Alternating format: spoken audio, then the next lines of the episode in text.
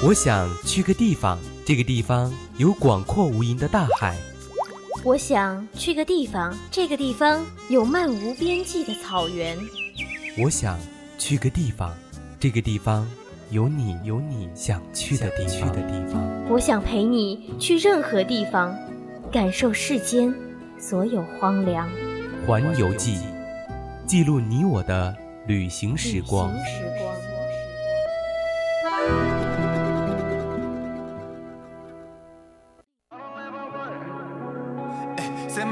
with no eyes 이미 다 가진 듯한 밤 eh, 손에 쥐어졌던 dice eh, Every time I play my life eh, 미친 듯이 살아난 비크가 춤추는 기타 I don't do what you want to. Yeah I do what I want to. I don't care right now. I'm not afraid right now. 青春调频与您共享，Hello，亲爱的听众朋友们，大家中午好，这里是每周一中午十二点三十分到十三点带你环游世界的环游记，我是主播汤圆儿。Hello，大家好，我是阿言。哎，汤圆儿啊，那么今天我们要带观众朋友去哪里玩一番呀？今天呢，我们要去一个江南的城市。关于这个城市呢，唐朝诗人张继是这样说的：“月落乌苏霜满天，风江渔火对愁眠。”姑苏城外寒山寺，夜半钟声到客船。怎么样？你猜到是哪个城市了吗？这这不是枫桥夜泊吗？太明显了。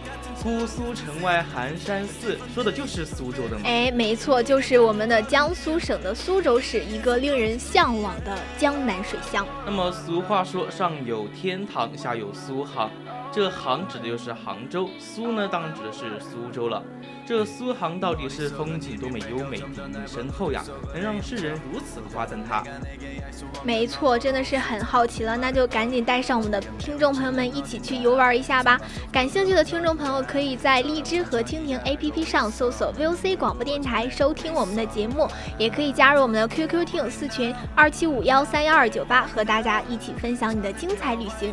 你也可以微信搜索 FM 一零零青春调频，或者微博 @VOC 广播电台，给我们的主播发私信就可以了。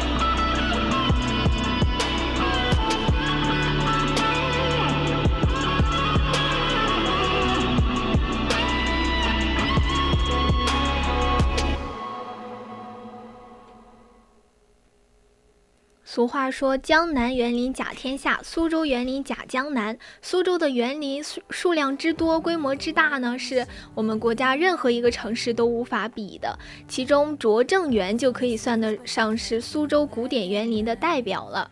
拙政园呢，以清秀玲珑、古朴典雅的独特艺术风格著称。构成了山无止境、水无止溢的美丽景色。没错，为什么说拙政园是江南园林的代表呢？首先，拙政园可以说是，嗯，苏州古典园林当中最大的一个，它占地有七十八亩，然后，嗯，山水、花草、树木都非常多，让人眼花缭乱的。而且，你像在外面很难看到的景色，在这里都是随处可见的美景啊！七十八亩得是多大呀？我们学校到底有几亩？我也不知道。然后就是修建者呢，是花了非常非常多的心思的。到苏州去，一定要去拙政园看一看，不虚此行。春花夏荷秋月和冬雪，一年四季呢是各有韵味。如果下一场绵绵的细雨，听雨打芭蕉，看荷花摇曳，真是瞬间觉得六根清净，浑身舒畅。你可以永远相信拙政园，他永远不会塌房。春花夏荷秋月冬雪，哇，真的是每一个季节都有不一样的景色呀！真的，我觉得。不管是什么季节去看，可能虽然说冬天不如夏天的枝繁叶茂吧，但是看一场冬雪也是少有的美景啊！说明这才是个会享受、会享受的主，有专门听曲的地方啊，还有专门赏四季景色而造的亭子，简直了，简直了，真的是哦！肯定它的主人也是一个大家人，有钱人，对，大人家有钱人，真是会玩啊！那么话说回来呢，拙政园在历史上是几度分合的。有些时候它会成为私人的宅院，有些时候或金屋藏娇，有些时候呢又是王府的治所，留下了许多诱人深寻的遗迹和典故。那么拙政园和北京的颐和园、承德的避暑山庄和苏州的留园一起，一起被誉为中国四大名园。没错，我觉得可能也是它历史悠久，有很很古老的历史，然后经历了这么多，还能够保存的这么完整、这么美丽，这也是它成为中国四大名园之一的原因了。说明历史上的主人们都得很看重它，每次入住进去的时候都要翻新一番，才能保持到如今那么。新鲜的地步，没错，呃，拙政园它三分之一都是水，然后那些青绿的水呢，绕着这些亭台楼榭，还有很多假山假石啊，很多花草树木啊，甚至那些回廊小径都是弯弯曲曲的，就是那个走势就很不很不多见，就像小石潭记一样，没错，悬崖参差。那是我们初中还是高中学的课文吧？对，一个课文，当时什么呃。曲深幽静那个还背来着，然后这里呢是处处都是与水有关的地方。园林有句话说得好呢，是园林是离不开山的，也是离不开水的。如果说山是园林的骨头的话，那么说水就是园林的血脉。地因水而柔，山因水而活。水是园林与苏州的血脉，滋润着人间的风物，养育着姑苏女子的温婉以及吴侬软语的软糯之美。我们南方向来都是以温柔然后温婉而著称的，相对于北方的豪放来说，南方都是水乡养人嘛。没错，因为南方的女子嘛，就是有两个特点，就是一是就是说四川的妹子就是特别的辣辣，然后江苏的女子就是特别的温婉。对，那东南沿海那边的女生就是皮肤很好，然后性格很温柔，用温婉这个词来形容真的是再合适不过了。经过五百多年的风雨呢，嗯，拙政园也写满了历史的故事，还有什么“念吹，念念吹箫人去，明月楼空”这样的诗句来形容它。一直走到现在呢，它也是保留了很大的美景在里面，呃，基本上是没有太大的变动的，不染风尘，还可以焕发出熠熠生机。这个美无与伦比的美丽，就是嗯，经常被世人对。古人也有很多的诗句来来来描写它嘛，形容它。然后其实现在的拙政园在某种程度上就是一种缝合怪，你知道吧？就是有点像明朝的房子，然后装了一些清朝的家具。然后修了一所现代的大门，多个时空都在其碰撞对话，每一个角落都是文化与艺术、历史与人文的交织。我们官员呢，也可以以这个为窗口去看后面，它代表了更多的朝代的故事。要是意犹未尽呢，还可以按照不同的线路啊、不同的季节再去游玩一次，都会得到不一样的感受。哎，那么什么时候才能去去一次拙政园玩？一定会有机会的。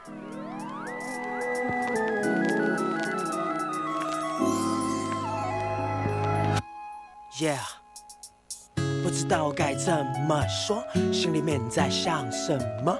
闷骚的性格，我也很讨厌这结果。现在我又为你去改，从单纯变成行动派。原来我曾无心的伤害，Because I love you so much。不要想你，只是习惯。不满足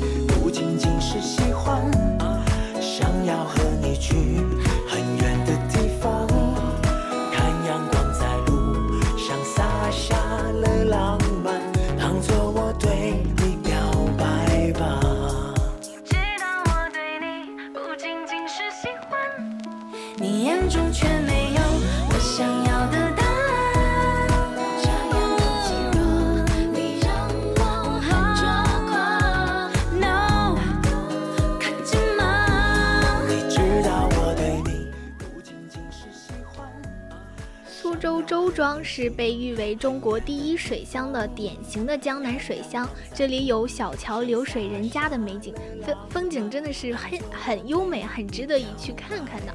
典型的江南水乡风貌呢，现在也是国家五 A 级景区了。嗯，那么苏州自古以来便是人杰地灵之处，苏州一直以来便有着水乡的称号，又是拥拥有着两千年历史的文化古城，因此城内外留下了许多的水乡古镇，较为出名的就有周庄、乌镇、西塘和同里等等。再说这个周庄中国第一水乡的称号是怎么来的呢？呃，我们有一个华人著名的艺术家陈逸飞，他创作了一个关于周庄的油画《故乡的记忆·双桥》，被美国西方石油公司的董事长买下，并作为礼物呢赠送给了当时的领导人。周庄也是因此名声鹊起哈，然后就有了中国第一水乡的称号了。因为周庄本身就是四面环水的地方，所以古镇内的建筑大多也是依水而建的，保持着水陆并行的格局。井字形的河道边完好的保留了建有元、明清等多个年代的十四座古桥，其建筑本身大部分仍保存着明清时期的建筑，可谓极为难得。因此，周庄被称为“滚水乡”啊，是一点都不为过的。我在网上看到周庄的照片呢，他给我的感觉就让我想起了那个高中学过的一篇课文，叫做《雨巷》，就是撑着油纸伞，独自彷徨在悠长悠长又寂寥的雨巷。那个那个诗里面的环境背景，当时对。当时我学的时候，脑子里脑补的就是这样的场景，就是两边都是房子，然后中间有一条河，大家要是去对面儿对门儿串门儿的话，也要坐坐船过去的那种。真的是我特别向往这种这种房子建筑。因为这种这种形人物的形象的话，如果你是去看电视，或者说去是去看电影，只要他拍到民国时期，就一定会有，比如说一把油纸伞撑在小船上，慢慢而慢慢徐徐而行的感觉，在伴着那种比较悠悠扬的什么对音乐呀，还有时不时的来一场下雨的那种阴天的感觉然，后女主角融，为一体然，后女主角就把手伸出伞去，然后迎接。触摸那些雨滴，没错，就咱们这边不是出门都是在路上步行，然后在江南就很多就是在船河上划船，就呃几乎每家人都要备一艘船那样吧啊，。出门路行，我要指正你一点，汤圆儿主播，咱们可不只是出门路行，我们是出门就是爬山了。哦，对哦，咱们学校的山，在在周庄古镇呢，小桥流水人家这样的场景是随处可见的，白墙黛瓦呀，飞檐峭壁啊，尽显出江南的温婉与雅致。古镇里面还有双桥、富安桥、全安寺等等的著名景点，美食也是有很多很多，比如说阿婆茶呀、万三糕呀这样。周庄真的是一个非常非常美丽的江南水乡。周庄的河河道是纵横四通八达的，来来往往的小船上有船娘在歌唱，人们在周庄享受生活，怡然自乐。天空在河道的倒影中折射出世外桃源般的慢节奏生活，非常值得去看一看。这和我心中的世外桃源真的是没什么两样吧？对呀。Billy.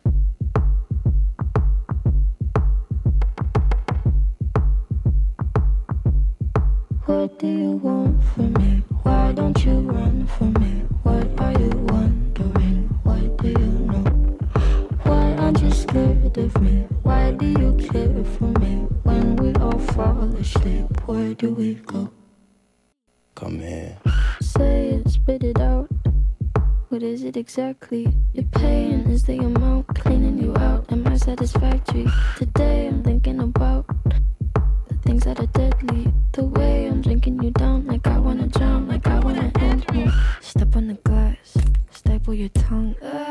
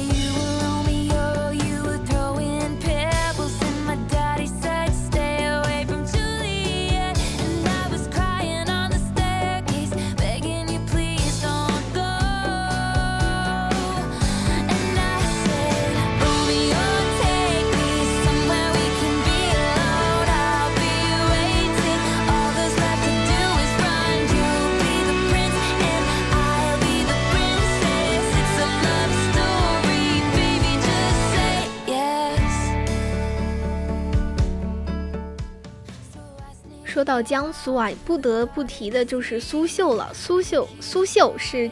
江苏地区刺绣产品的总称是江苏省苏州市民间传统美术嗯工艺品了。苏绣呢起源于苏州市四大名绣之一，也是国家级非物质文化遗产之一。那么清代就是苏绣的全盛时期，可谓是流派繁衍，名绣尽绣。苏绣图案秀丽，构思巧妙，绣根绣工细致，针法活泼。色彩清雅，独特风格，地方的特色可谓是非常的浓郁了。苏绣呢，以苏州刺绣研究所的高新区的镇湖，嗯，镇湖镇刺绣最为有名了。镇湖是苏绣的主要发源地，然后苏绣中的八成的产品都是来自镇湖。那么苏州的刺绣呢，至今是已经有两千多年的历史了。关于苏绣的起源呢，是有一个传说的，不知道汤圆主播听过没有？哎，这个我还真没有听说过，说来听听。那么传说是来源于中庸的孙女女红手制绣衣。古代周太王的儿子泰伯中庸来到今江南苏州一带，建立了吴国。当地人有断发纹身的习俗，中庸做了吴国的君主，想破除这种陋习，于是和长老们商议。不料他们的议论正在被缝衣的孙女女红听见了，她边缝边听，啊，一不小心啊，就走了神，手就被针扎了一下。一小滴鲜血就是浸染到的衣料上，然后慢慢就晕成了一种小花的样子。晕成了就是苏绣绣出来的那种小花，就是的样子，就是来来自这种故事吧？啊，对。然后所以说女红就有了灵感，就把蛟龙的形状呢纹在呃绣在衣服上，就是代替他们平时的那些纹身啊。所以，为了纪念刺绣的发明者呢，民间至今仍将妇女从事纺织啊、缝纫呀、刺绣等活动称之为女红。苏绣也就由此发展而来了。原来“女红”这个词是这么来的呀，怪不得呢，怪不得苏绣能够传承千年而不倒。苏绣经过两千多年的发展呢，现在也已经有了独立的刺绣风格。不过时代在进步，艺术也要与时俱进嘛。面对各种新形式呢，苏绣也要进行嗯新形式的整改，也提出了苏绣礼品商业化呀、家装设计化的理念，让让这些传统的民间工艺不再奢侈，可以走进千家万户了。那么说起个性化的量身定做呢，我就想起了在我生活的一个小县城里。在那个地方都有，比如说什么江南江南丝绸啊、苏州刺绣之类的一些小店子，然后苏绣就不再局限于陈旧的模式，而是过多的融合进购买者的思路和理念里。通过淳朴的手工的刺绣而成，让苏绣不仅仅成为一种艺术呢，还是更多的渗渗透到了人性化的品味里面去。没错，高端的艺术和更多的嗯平民化的风格，对融合在一起，就会让人觉得更加亲切，让苏绣离自己更近了。可以，或者是说，我们以后也可以消费得起，对，更多的买这种苏绣产品，穿在身上，用在身上了。估计应该会体现出一种比如说江南水乡女子的独特的温柔之情嗯没错像我们这种北方人穿上也可以体现出那种温婉吗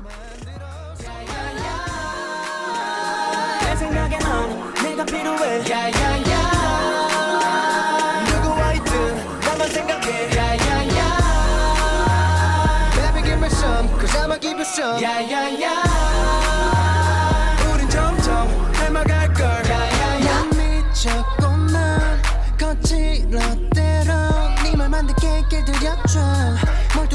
만들어줘 이상하게 네 목소리에만 반응하는 순간 밝은 눈코 y 양.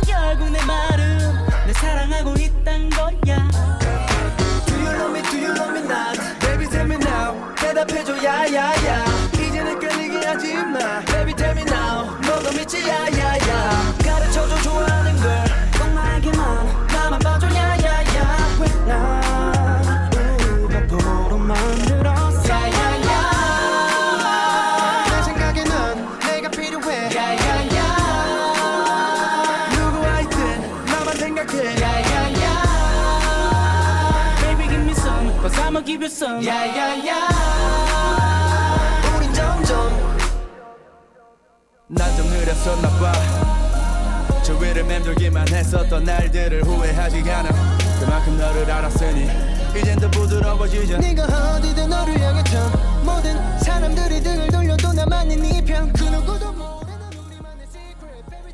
州作为一个有这么多旅游景点，还有这么美好的苏绣的一个城市呢，它的美食必然是绝对不逊色于其他城市了。第一，呃，我们今天首先来尝一尝这个苏州的枣泥拉糕。枣泥拉糕是江苏苏州的，嗯，传统的风味小吃，做法很简单，就是将糯米粉和水拌匀呐，然后再沾上一些松子仁，放入模具中，再蒸上五十分钟，拿出来晾凉之后，就是这个枣泥拉糕了。让我看一看时间，现在果然是到了《环游记》的传统环节，就是讲吃的时候了。然后说上这个枣泥拉糕呢，就是。外观呢，就是呈一种菱形状的样子，然后上面撒上一点松子仁作为点缀，色泽呢是从呃是呈呈现一种枣子的枣红色一样，软糯鲜甜，营养丰富，既好看又好吃。枣泥拉糕还是上了《舌尖上的中国二》的第二期，有朋友的兴哦有兴趣的朋友可以去了解一下。嗯，我觉得这个一看照片。看上去虽然应该算个甜品吧，对它看上去普普通通的，但是我觉得它就是嗯，看它那些网友的评价，就是那些枣泥的香味和那个糯米粉的软糯完美的融合在一起，再加上那个松子仁的嚼起来很香，然后就这个小吃就很绝。我觉得应该可以想象一下这个味道，但是实际去吃的话，还是要去当地吃比较好。对，当地还比较正宗传统嘛。然后我们第二道菜呢，就是松鼠鳜鱼，又称作松鼠桂鱼，就是把鲤鱼去骨，然后在鱼肉上刻一些花纹，然后再腌制一下，在在经过各种的步骤之后呢，下油锅炸熟之后，淋上熬好的糖醋酱汁，然后因为它那个形状，嗯，炸出来之后像鼠，就是松鼠外酥里嫩，然后就很好吃嘛。然后就因为它像鼠，所以说叫。松鼠桂鱼，松鼠桂鱼是我小时候最喜欢吃的一种鱼，然后因为它没没怎么有没没怎么有刺嘛，然后又非常的酸甜。然后说起松鼠桂鱼，我觉得应该是，我觉得像像是那种，比如说它炸过之后，外表看起来像松果一样，所以说应该是松鼠桂鱼就应该这样子来的吧。然后糖醋卤汁呢，也是我吃过糖醋里脊，不知道味道是不是非常相似的样子。我看图片上那个那个酱有点像番茄酱加上别的东西熬煮出来的，应该和糖醋里脊的酱汁差不多吧。然后第三道菜呢，就是碧螺虾仁。呃，碧碧螺虾仁是苏州传统的名菜，属于苏苏菜系。它以虾仁为主料，然后用那个碧螺春茶作为配料，因为它，呃，这个碧螺春茶有很浓的茶香味嘛，然后和这个虾仁的味道完美的融合在一起，非常的既有茶香的鲜味又。嗯，又清淡爽口的，而且那个色泽看上去就很就很雅素，就很好吃，就很符合那个江南的特色吧。对，就很淡雅，然后没有太太多的花里胡哨的点缀嘛。然后那个虾仁色如白玉呢，然后把那些茶叶，呃，到最后装盘的时候撒上一点进去，就有有一点突出来的绿色，就又好看又好吃。茶的味道和虾仁的味道结合起来。是有点想象不到，然后有机会的话，还真是想尝试一下。不知道我们这里有没有做蔬菜的，真的可以去试一下。因为因为这些菜听起来就感觉像是有钱人会吃的菜，比如说什么碧螺春啊，什么糖醋桂鱼之类的。听上去听名字很高端。是的。